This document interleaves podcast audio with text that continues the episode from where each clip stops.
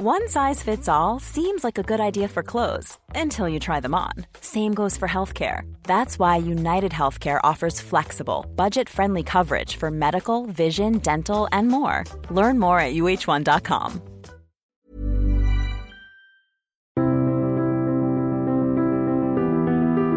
Bienvenue pour cette nouvelle émission de Conflit. Merci pour votre fidélité. Vous êtes chaque semaine de plus en plus nombreux à nous suivre. Je vous en remercie grandement. Vous pouvez retrouver en kiosque deux numéros qui viennent de paraître. Un numéro spécial bac, très utile pour euh, les professeurs ou les lycéens qui préparent la spécialité géopolitique. Ceci dit, euh, il y a beaucoup de choses intéressantes à l'intérieur, donc même si vous n'êtes pas en terminale, je vous en recommande vivement la lecture. Et puis notre nouveau numéro qui vient de paraître en kiosque avec un dossier consacré à la guerre des monnaies dollar-Chine et également une étude des premiers enseignements de la guerre en Ukraine avec euh, la question du retour de l'artillerie et euh, de la recomposition de l'ordre international. Comme à chaque fois, Conflit est à retrouver en kiosque. Également sur les plateformes de vente en ligne, euh, Fnac ou Amazon, vous pouvez le retrouver. Pour ceux qui n'ont pas de kiosque à proximité de chez eux, de chez vous, pardon. Et puis euh, sur notre site internet revueconflit.com où là vous pouvez acquérir le magazine en format papier et en format numérique. Et puis je ne peux que vous inciter vivement à, à vous abonner. Mais vous le savez, une revue ne vit que par ses abonnements et par ses lecteurs, par ceux qui achètent en kiosque ou qui s'abonnent. Et donc en vous abonnant ou en abonnant vos proches, euh, vous permettez à Conflit de se développer et de continuer à vous proposer ce contenu en libre accès. Cette semaine, nous mettons euh, le cap vers la vie euh, pour partir en Birmanie, un pays euh, fort intéressant dont on parle peu. Donc nous allons essayer au cours de cette émission de montrer le visage de la Birmanie à travers l'histoire, à travers également ses thématiques actuelles, et de montrer la complexité d'un pays qui est malheureusement trop souvent présenté de manière un peu trop simple. Euh, pour ce faire, je reçois cette semaine Amaury Lorrain. Bonjour. Bonjour Jean-Baptiste. Vous êtes docteur en, histoire de l'Institut d'études politiques de Paris. Euh, vous avez euh, vécu à Rangoon, donc capitale de la Birmanie, entre 2013 et 2015. Vous contribuez notamment au journal Myanmar Times et vous venez de publier Variation birmane aux éditions Samsa. Alors comme chaque semaine, les références du livre sont à retrouver sur notre site internet. Variation birmane qui est euh, à la fois un, carnet de voyage euh, de ce que vous avez euh, connu et, vécu en Birmanie, et puis des textes sur l'histoire, sur la géographie. Donc de quoi mieux comprendre ce pays complexe. Alors, en géopolitique, on s'intéresse à la géographie. Peut-être commençons par ça pour dresser un peu le décor. La géographie n'est pas déterministe, elle conditionne pas tout. Enfin, elle explique quand même beaucoup de choses. Quelles sont les, principales spécificités de cette géographie birmane? Alors en effet, euh, sans être trop déterministe, euh, la première idée, si on présente les fondamentaux euh, de la géographie birmane, c'est qu'on a une opposition assez nette entre une plaine centrale, le centre du pays, une plaine fluviale, la vallée du fleuve l'Irrawaddy, une plaine fluviale, d'orientation méridienne, et ses affluents, notamment la rivière Chinduin, et euh, ce fleuve, hein, appelé fleuve-mer par les Birmans, eh bien là, c'est le cœur euh, historique du pays. Hein. on a la colonne vertébrale, ce fleuve est l'artère de l'identité birmane, de ce qu'on peut appeler la birmanité. C'est le cœur culturel du pays et toutes les capitales successives, royales, Mandalay, Naypyidaw aujourd'hui, depuis 2005 seulement, eh bien là, on a cette région centrale où vit euh, l'ethnie euh, majoritaire Bamar, qui représente à peu près 70% euh, de la population. Et cette ethnie Bamar nous dit que pour être birman, il faut être Bamar d'une part et bouddhiste d'autre part. C'est une règle tacite des trois B. Et d'autre part, on a donc une opposition entre cette plaine centrale et des États périphériques, sept en tout États périphériques, dans lesquels vivent euh, les minorités ethniques. Alors pas moins de 135, euh, tenez-vous bien, euh, minorités ethniques reconnues officiellement qui représentent 25% de la population. Et là, on a des marges montagneuses d'un point de vue géographique qui forment un tampon amortisseur. Et donc finalement, la géographie birmane, c'est quoi? Le pays est à la fois protégé des invasions et isolé par cette couronne en forme de fer à cheval qui explique son repli, hein, sa situation, sa position de pays ermite. Les Birmans disent qu'ils sont entourés de voisins hostiles. Ils disent que cette ceinture de montagne périphérique est une ceinture de cactus. On a donc euh, cette opposition très forte entre un centre, une plaine centrale, fluviale, et des périphéries montagneuses où vivent les minorités. Ça permet de comprendre beaucoup de choses de la situation actuelle euh, du pays. Quel est le, type de climat en Birmanie? C'est un climat tropical, humide? Donc on a deux, deux saisons, saison des pluies et saison sèche. Euh, L'Irrawaddy donc se jette sous la forme d'un delta dans le golfe du Bengale. on a donc là un climat très arrosé. Euh, et puis une région sismique aussi. Euh, donc on a eu des tremblements de terre, des raz-de-marée, euh, des tsunamis. le climat est cela et celui-ci avec le tsunami notamment de 2004 qui a touché la rive méridionale du pays. Alors la Birmanie c'est le pays des Birmans, ça c'est l'ethnie majoritaire, mais vous l'avez dit il y en a plus de 130 donc ils sont pas les seuls. les, les, Birmans d'où ils viennent, comment ils sont arrivés en Birmanie et comment ils ont pris le pouvoir jusqu'à jusqu'à donner leur nom au pays alors, euh, on peut dire, euh, pour schématiser, que la Birmanie, finalement, c'est la rencontre, qui n'est pas rien d'un point de vue géopolitique, entre l'Inde euh, d'une part et la Chine d'autre part. Hein. Donc, le pays est dans une situation de charnière, de pivot, qui est une situation inconfortable entre le monde indien et le monde chinois. Hein. Et donc, ces deux voisins immédiats sont deux géants prédateurs, deux géants démographiques. Les 135 ethnies reconnues officiellement, en réalité il y en a plus, sont issues de vagues euh, migratoires successives. Euh, mais l'idée vraiment, c'est que, euh, alors on sent vraiment l'influence indienne d'un côté et puis l'influence chinoise de l'autre.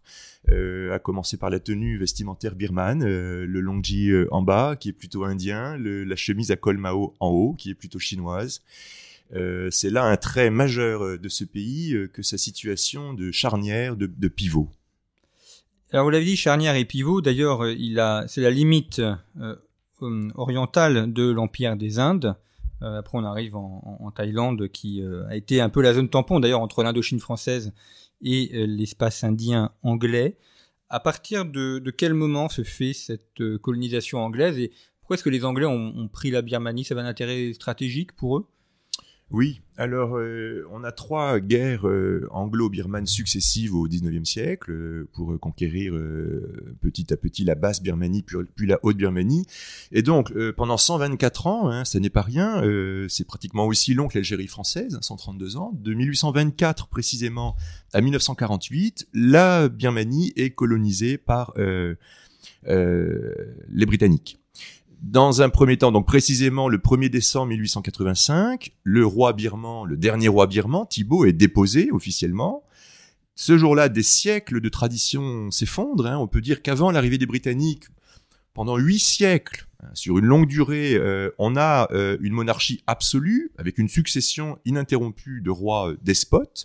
Et puis donc arrivent les Britanniques. On a une concurrence très âpre euh, avec les Français, qui en effet euh, colonisent successivement euh, la péninsule indo-chinoise, la Cochinchine chronologiquement, puis quatre protectorats qui lui sont successivement adjoints, l'Annam, le Cambodge, le Tonkin et le Laos. On a donc une rivalité très forte. La Birmanie, c'est un des chapitres du livre, a failli être colonisée par la France plutôt que par le Royaume-Uni. 1885, donc, c'est le cadeau euh, de Nouvel An euh, pour le Nouvel An 1886 à la reine Victoria. Le cadeau de Nouvel An, c'est la Birmanie. Et euh, de 1886 à 1937 précisément, la Birmanie est rattachée à l'Empire britannique des Indes, le British Raj. Ce qui fait qu'encore aujourd'hui, les relations entre les Birmans, les relations bilatérales entre Birmans et Indiens sont difficiles pour cette raison, pour cette raison historique.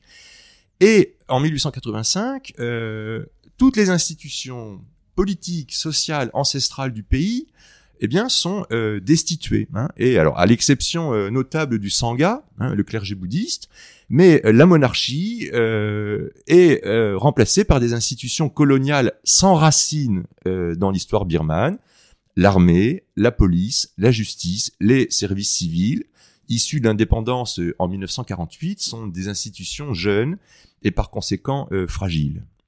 Qu'est-ce qui reste de l'Angleterre aujourd'hui en Birmanie? On a l'impression que l'Inde est un pays très anglicisé, même pour euh, les nationalistes indiens. D'ailleurs, ils parlent, l'anglais pour la plupart. La Birmanie donne l'impression d'être un pays où la, la surface anglaise a rapidement disparu. Est-ce que c'est qu'une impression ou est-ce que ça, ça correspond à une réalité? Alors dans les structures, euh, on peut dire que les Britanniques euh, alors ont développé des infrastructures euh, d'orientation méridienne plus favorables à la Chine qu'à l'Inde. Il y a très peu de relations bilatérales entre la Birmanie et l'Inde de l'ouest vers l'est, tant maritime que, que terrestre. On suit donc la vallée de, l'Irawadi, pardon. Les, Britanniques ont développé cela en, construisant des routes, des, des, infrastructures de transport en aménageant le port de Rangoon. Euh, il faut imaginer que dans les années 1930, euh, Rangoon, euh, le port de Rangoon est le deuxième port migratoire au monde à l'échelle mondiale après New York. Les Britanniques ont développé cette activité portuaire, l'activité universitaire également. La prestigieuse université de Rangoon, qui a périclité sous la junte, est fondée sur le modèle britannique des prestigieuses universités d'Oxford et de Cambridge. Euh, les hôpitaux, euh, l'éclairage public, euh, toutes les structures, le plan même de la ville de Rangoon. Il y a un chapitre dans le livre sur l'urbanisme victorien, hein, avec un plan hippodamien pour aérer les rues avec une brise venant du port. donc l'aménagement du territoire, les structures, euh, sont en partie inspirés euh, de cet héritage britannique. On ne peut pas comprendre la, situation britannique, la situation birmane de 2022 sans ce legs, sans cet héritage britannique, 124 ans. Euh, c'est pratiquement aussi long que l'Algérie française hein, dans le temps. La comparaison, on a donc une colonisation en profondeur qui est rendue complexe par le fait que les, Britanniques colonisent la Birmanie par les Indiens interposés, donc euh, dans le Rakhine, dans l'Arakan notamment, les Indiens vont euh, mettre en valeur les terres, hein, la, la question foncière. Euh, c'est complexe, mais on ne peut pas comprendre en effet la situation actuelle birmane sans cette composante historique majeure, qui est celle de la colonisation britannique. si vous dites que les Anglais ont conquis la Birmanie avec l'aide des Indiens, se doute qu'aujourd'hui, les relations entre l'Inde et la Birmanie doivent être un petit peu complexes. Oui, euh, en effet, euh, les Indiens sont considérés par les Birmans Bamar, l'ethnie majoritaire, comme des traîtres, euh, ayant participé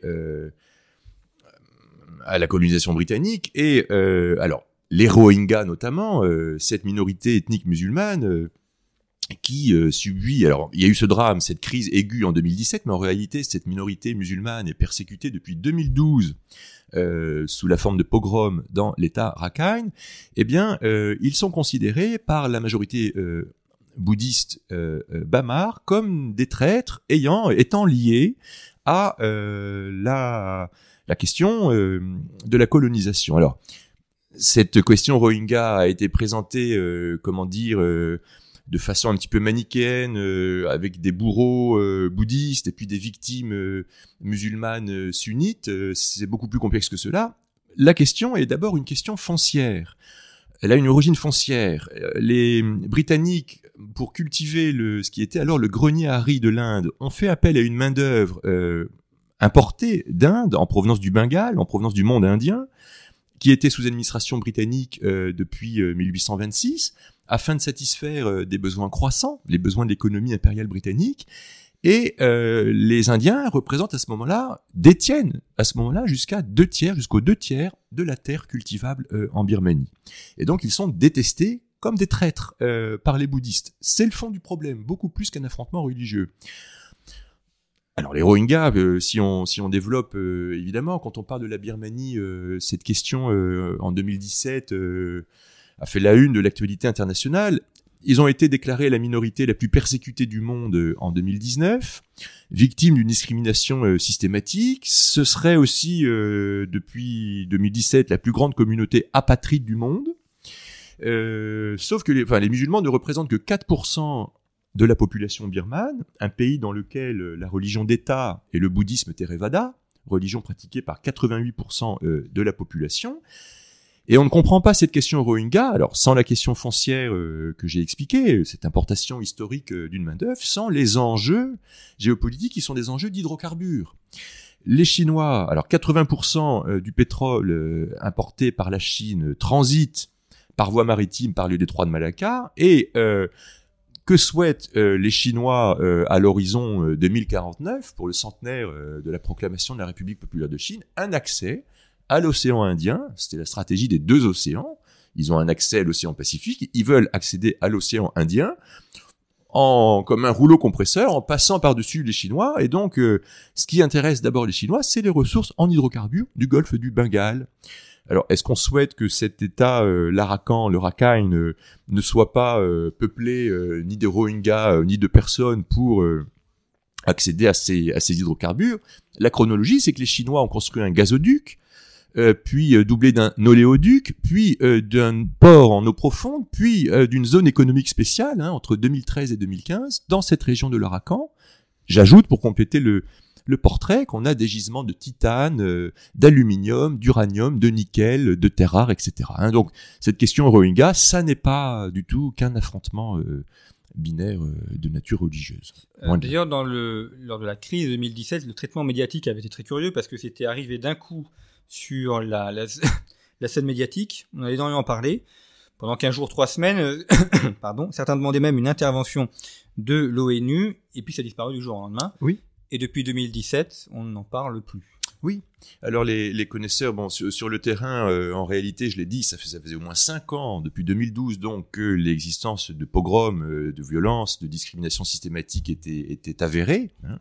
bien avant la flambée de 2017. Alors en effet, on a comparé euh, cet exode euh, euh, à l'exode des Kosovars pendant la guerre de Yougoslavie. Les chiffres, en effet, sont importants parce qu'on a un, exode important hein, quantitativement de, de, de Rohingyas.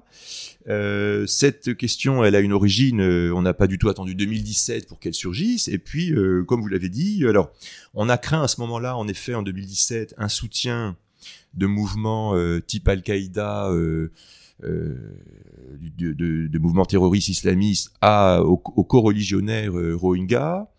C'est assez complexe, bien entendu. Ce, ce, soutien n'est pas forcément avéré et, comme vous l'avez dit très justement, cette flambée de, traitement médiatique a disparu, est retombée comme un soufflet aussi rapidement qu'elle était apparue.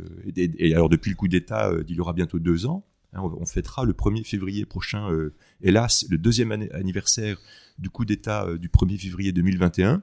La question Rohingya est éclipsée euh, par cette actualité du coup d'État. Alors je renvoie nos auditeurs au, numéro spécial bac qui vient de paraître. Où on a donc une partie consacrée à l'Asie, notamment une carte où on voit très bien l'enjeu pour la Chine qui passant par la Birmanie, à travers d'abord une voie ferrée puis après le port, contourne toute l'Indochine. Donc ça fait un gain de temps en bateau euh, colossal. Ils n'ont pas besoin de passer par la Trois de Malacca euh, et par euh, l'Indonésie et ils débouchent directement dans l'océan Indien et en face de l'Inde.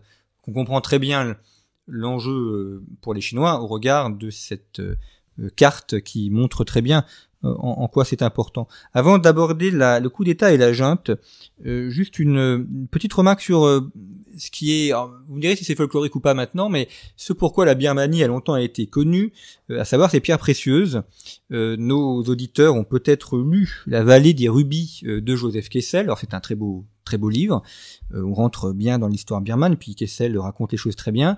Et la Birmanie était connue pour ça, pour ses rubis. c'est toujours le cas, comme oui, c'est pas du tout anecdotique, c'est une très bonne remarque parce que longtemps, donc cette ressource en pierres précieuses et semi-précieuses. Alors on a toute la palette de, pour les gémologues de, pierres précieuses et semi-précieuses.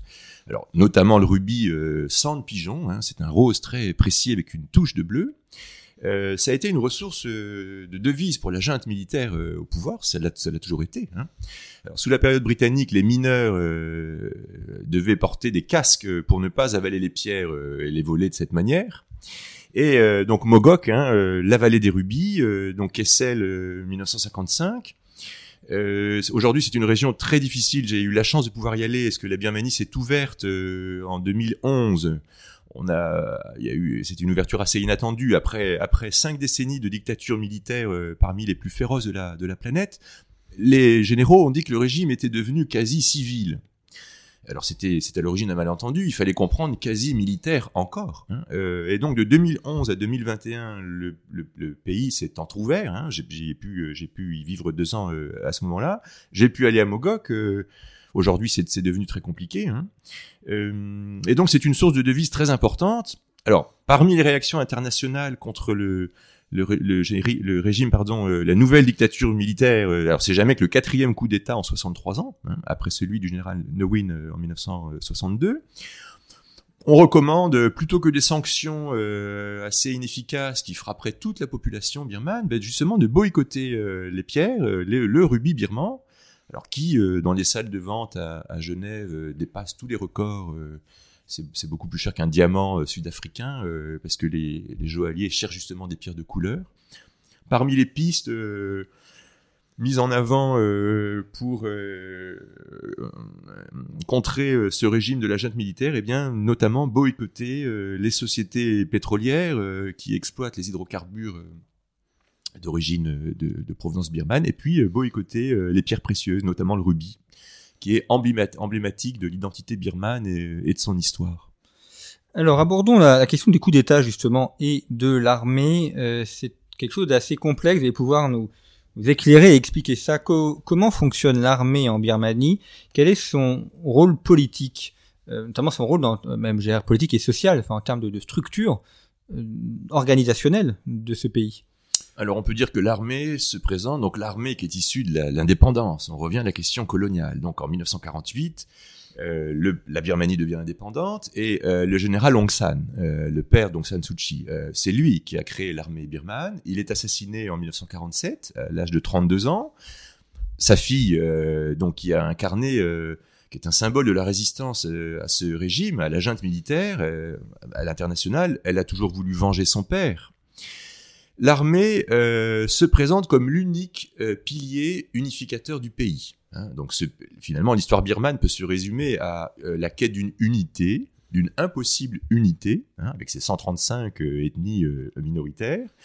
Et les deux piliers de la Birmanie aujourd'hui, c'est l'armée d'une part, Tatmadaw, l'armée birmane, issue d'indépendance, et le Sangha bouddhiste, les, moines, les moines et les généraux.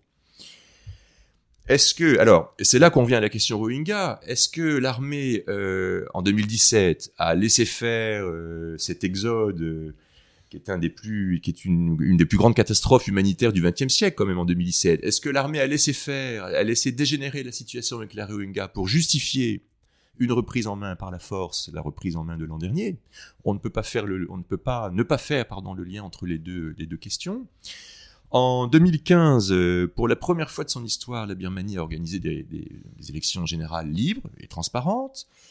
la Ligue nationale pour la démocratie, le parti donc San Suu Kyi, a, remporté ces élections. Ce succès a été amplifié aux élections générales de 2020. Et puis euh, les généraux euh, a contesté le résultat du scrutin en 2021 et donc a, justifié une reprise en main par la force euh, en contestant le résultat du scrutin. Il a annoncé euh, là très récemment euh, la tenue d'élections l'an prochain en 2023. Et ce qui est sûr, alors c'est, c'est, évidemment c'est pas facile pour nous Français de le comprendre. Il y a une collusion très étroite, sociale, politique entre l'armée et l'État en, Birmanie. Hein, on peut dire que c'est un l'administration et pardon l'administration militaire. Oui. L'armée contrôle, enfin dirige les structures même de l'État. Oui, euh, elle exerce ce qu'on peut appeler un absolutisme despotique, hein, euh, un contrôle total, totalisant de la société birmane afin de s'assurer sa soumission. Et euh, alors depuis depuis deux ans, la jeunesse birmane ça c'est un facteur d'espoir euh, depuis bientôt deux ans, a, engagé un mouvement pacifique euh, dit de désobéissance civile, mené avec beaucoup de courage hein, pour défier ce régime. Euh, c'est un mouvement qui surprend par sa détermination, qui surprend par son ampleur, avec des moyens de communication modernes sur les, sur les réseaux sociaux, une jeunesse qui se mobilise. Euh, donc on a on a une dictature militaire qui est assez différente de celle qui a euh, eu lieu euh, pendant pratiquement 50 ans, de 1962 précisément à 2011. Là, on a cinq décennies où la, Birmanie devient un État paria. on l'a souvent comparé à la Corée du Nord la comparaison euh, vaut. Enfin, en, en absence de d'armes euh, nucléaires du côté birman, euh, la comparaison s'arrête là. Hein, mais du coup, la Birmanie s'est de nouveau refermée, enfin, s'est refermée sur elle-même. Hein, donc, on parle d'État également ermite. Hein. donc l'armée, oui, elle joue un rôle très important qui s'explique par le fait que c'est elle, Tatmado, qui a libéré le pays de la domination coloniale britannique. Dans l'opposition à l'armée, est-ce que on a une opposition qui est ethnique, car au savoir ce sont les, non-birmans qui essaient de renverser une armée birmane, ou est-ce que ça n'a rien à voir et qu'on est dans une opposition politique? C'est une très bonne question. Euh, les minorités ethniques, les 135, ont tendance à se liguer entre elles, en effet, et euh, engagent. Alors aujourd'hui, on a une situation de guerre civile, hein, pour ne pas la nommer. Dans ces, on revient à la géographie, hein, dans les marges périphériques montagneuses, cette, cette, forme de fer à cheval, eh bien là, on a un bastion, euh, des bastions de la résistance euh, des minorités ethniques au régime militaire engagé aujourd'hui. Et euh, donc en 2005, la capitale, alors Rangoon est toujours la capitale économique, la capitale politique de l'actuelle junte du général Hong Minglang depuis 2021 est toujours Naipido. Donc on a finalement une problématique de centre-périphérie. C'est une problématique de, c'est des concepts de géographie encore qui permet, c'est une clé de lecture de cette situation birmane avec un pouvoir central et puis despotique et puis des, périphéries euh, minoritaires qui essayent de le, contrer. Il faut ajouter à cela euh, la présence d'une diaspora birmane importante, notamment à Singapour, euh, diaspora qui a fui de nouveau la, situation de coup d'État, une communauté birmane également en France qui, est organisée, qui est structurée, qui prépare le deuxième anniversaire du coup d'État le 1er février prochain. Euh, donc les deux facteurs d'espoir dans cette situation euh, un peu sombre, c'est la jeunesse birmane euh, qui résiste en Birmanie comme elle peut, très courageusement, et puis la diaspora birmane à l'extérieur du pays. Alors vous évoquez la, junte et le coup d'État, et puis il y a cette figure tutélaire, en tout cas c'est l'image qu'on en a en, France et en Occident, euh, d'Aung San Suu Kyi qui a été prix Nobel de la paix, euh, prix Nobel de la paix, mais euh, quand, enfin récemment, euh, certains ont même demandé à ce qu'on obtienne son prix Nobel parce que elle travaillait avec la junte et donc c'est estimé un petit peu comme ayant trahi la, cause. qui est-elle exactement et qu'est-ce qu'elle représente pour le pays? Alors c'est une figure assez complexe en réalité que cette femme qui est d'abord la fille de son père. Hein. Euh, pour les Birmans, qui est-elle La filiation est importante. Alors, à l'instar d'une Benazir Bhutto euh, au Pakistan, à l'instar d'une Indira Gandhi, euh, Aung San Suu Kyi, euh, la dame, est la fille du général Aung San. C'est un élément très important pour les Birmans. Le deuxième élément de sa personnalité complexe, c'est qu'elle a épousé un Britannique. Michael Harris était tibétologue à l'université d'Oxford les Birmans lui ont jamais vraiment euh, pardonné euh, son mari britannique, c'était la nationalité de l'ancien colonisateur. Sa mère, euh, donc son père était général, sa mère était ambassadrice de Birmanie en Inde, ce qui fait que, alors Aung San Suu Kyi a étudié à l'université d'Oxford, a fait des, des études d'histoire au St Hugh's College. alors il y avait son portrait dans le hall de ce collège à Oxford, il a été retiré depuis. Euh, que dire? Euh, Elle connaît pas forcément très bien le peuple birman. Elle a une image très différente. Alors, en effet, il y a eu ce film de Besson, de Lady, la dame. Euh, il y a une distorsion entre son image à l'international et puis son image à l'intérieur de la Birmanie. Elle est vénérée aujourd'hui euh, par les Birmans comme une figure maternelle. Les Birmans l'appellent Dosu ou Masu, maman sou. pour cela, alors, ces 15 ans d'assignation à résidence dans sa maison euh, sur l'université à, à, Rangoon ont, pu altérer sa santé mentale. Euh, euh Aujourd'hui, elle est de nouveau euh, assignée à résidence. Alors, il y a un acharnement judiciaire contre elle. Hein. Elle risque maintenant jusqu'à 120 ans de prison. Hein. C'est ce qu'on a pu lire il y a deux semaines, avec des peines cumulatives, des parodies de procès rappelant un petit peu les procès de Moscou. Euh, elle a alors un de ses problèmes, c'est qu'au sein de son parti politique, la NLD, la, Ligue nationale pour la démocratie, elle n'a pas vraiment formé de, de successeur.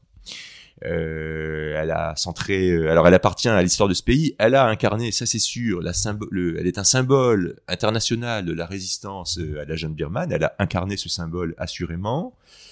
Et là, euh, la junte militaire lui fait payer le prix fort. Euh, et en effet, son silence. Alors Bruno Philippe a parlé d'elle comme de l'icône fracassée. son silence euh, en 2017 sur la question des Rohingyas, euh, qui, du point de vue de, la capitale centrale Naïpido, était une question de sécurité, hein, euh, était une question terroriste, ce qui n'a pas du tout été dit en Occident, était d'abord une question de sécurité et d'abord une question de, de terroristes, les, les Rohingyas étaient, étant d'abord vus comme des rebelles. En effet, elle n'a pas publiquement condamné les violences, les exactions exercé par Tatmado contre cette minorité, le comité euh, du, prix Nobel a fait savoir que statutairement, il était impossible de retirer le, prix. Euh. Donc c'est une c'est une personne complexe. Il faut ajouter que aujourd'hui, euh, alors les Birmans aiment, il y a un, culte autour de sa personne et autour de son père aussi. Il y a un culte autour de la figure tutélaire du général Aung San, hein, ce général assassiné à l'âge de 32 ans. il y a des statues de lui qui sont érigées. Euh, le, monument, euh, la pièce où il a été assassiné à Rangoon, eh bien, euh, il est devenu, il y a un monument des martyrs, il y a un jour des martyrs. Euh, dans cette dans cette histoire birmane qui est quand même assez sombre. Hein. L'histoire birmane, on l'a dit, c'est 124 ans de colonisation britannique, un premier coup d'État, 50 ans de dictature militaire, de nouveau un coup d'État il y a deux ans, et puis de nouveau une dictature militaire ce qui fait que sur les, sur les deux, et avant cela, euh, huit siècles de, de monarchie absolue euh, avec des rois despotes. Euh. alors ce qui fait dire à certains Birmans qu'il y aurait une, une fatalité de, de, mauvais gouvernement et qu'il faudrait accueillir cela de façon fataliste. C'est une hypothèse birmane avec laquelle je suis pas forcément d'accord, mais on peut le lire, on peut, on peut l'entendre aujourd'hui en Birmanie. Elle a des successeurs ou des enfants ou...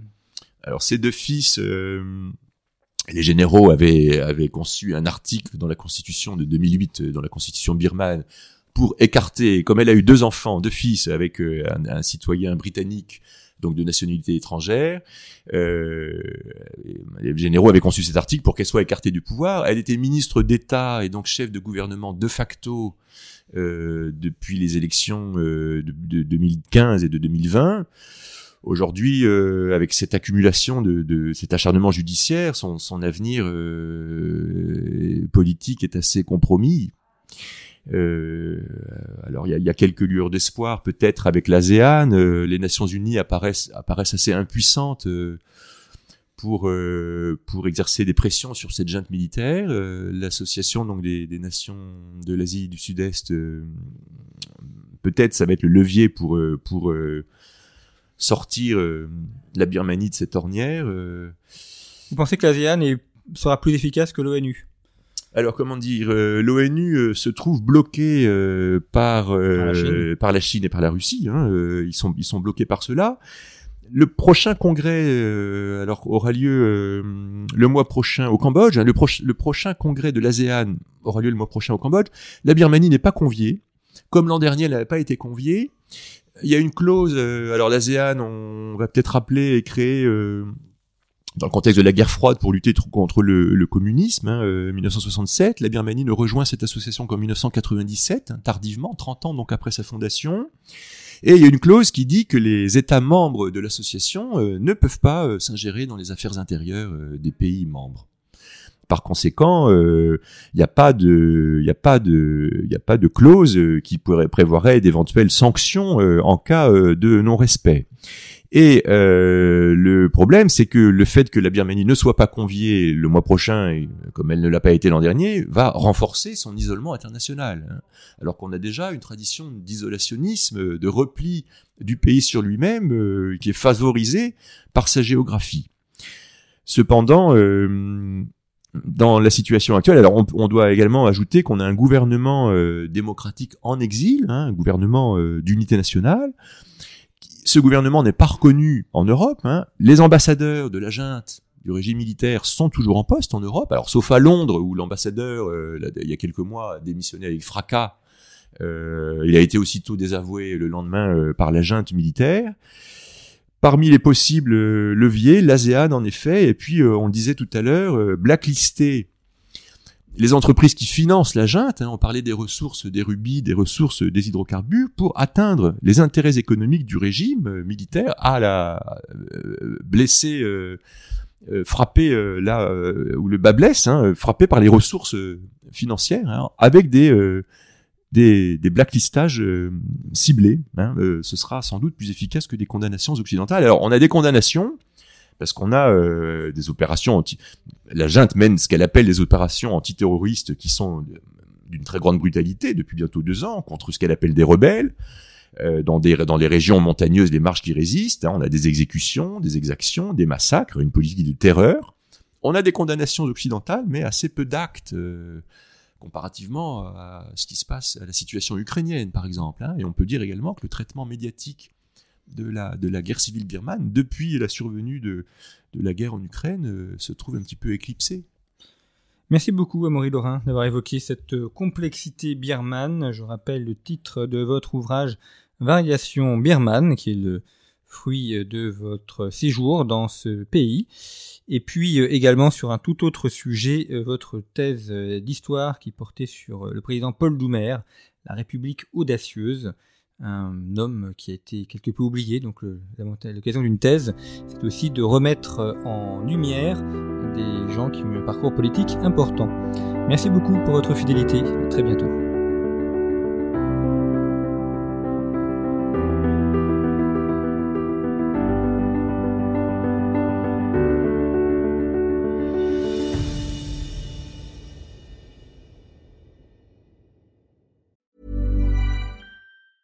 Planning for your next trip? Elevate your travel style with Quince. Quince has all the jet setting essentials you'll want for your next getaway, like European linen, premium luggage options, buttery soft Italian leather bags, and so much more. And is all priced at 50 to 80% less than similar brands. Plus, Quince only works with factories that use safe and ethical manufacturing practices. Pack your bags with high-quality essentials you'll be wearing for vacations to come with Quince. Go to quince.com/pack for free shipping and 365-day returns.